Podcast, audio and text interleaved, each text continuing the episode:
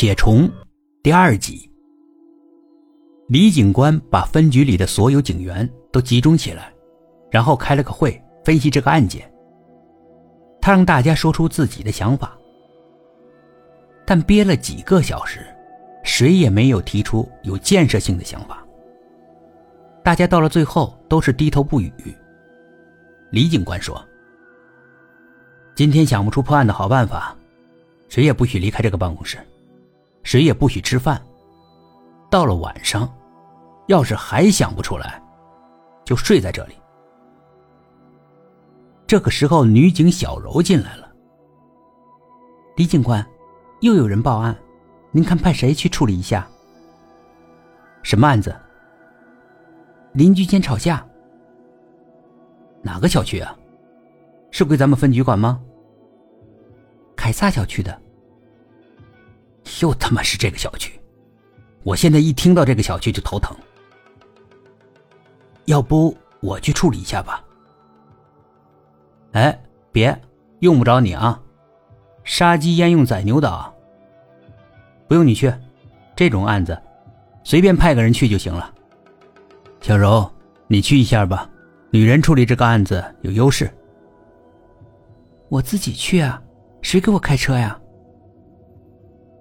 让那个画画的给你开车吧，你俩一起去。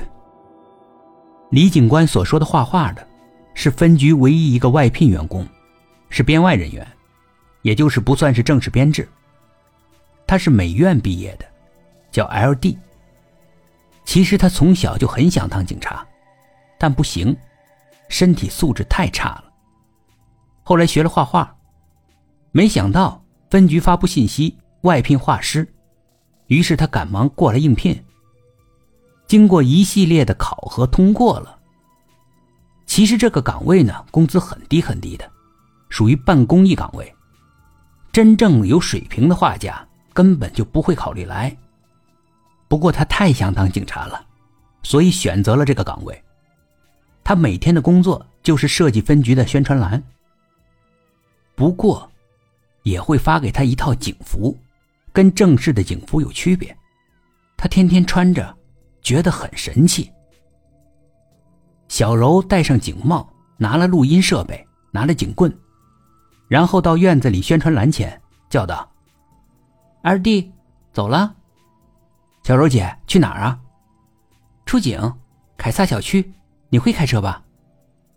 不会。那算了吧，你还是别去了，画你的画吧。哎哎，我我去，咱们骑摩托车去啊！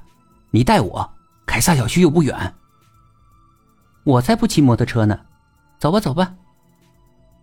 二人上了一辆警车，然后发动了。咱们去处理什么案子啊？是不是调查那起失踪案呢？你就别瞎操心了，还失踪案呢？到了后你在一边站着就行了，我处理啊，你啥也别说，别添乱就行。我要是把那起失踪案破了，能不能给我转个正啊？你怎么破？你有线索？你给我转正，我就告诉你怎么破案。你这个思想就不正，知道吗？我们是为人民服务的，怎么可能计较个人得失呢？说说你有什么线索？我去过水山公园写生，当然那边也没有什么可画的，不过离得近。我还是去过，我发现了一个问题。什么问题？发现嫌疑人了，还是发现失踪者了？那个公园那么大，居然没有猫，我一只猫都没见过。但是附近小区野猫很多，咱们分局就经常来流浪猫。可是为什么？为什么那个公园没有？你闭嘴吧！这叫什么问题呀？你还是画你的画吧，啊，案件的事儿你就别操心了啊，警察这行不适合你。哎，你听我听我解释，别解释了，到了，一会儿你别说话啊，站我旁边就行。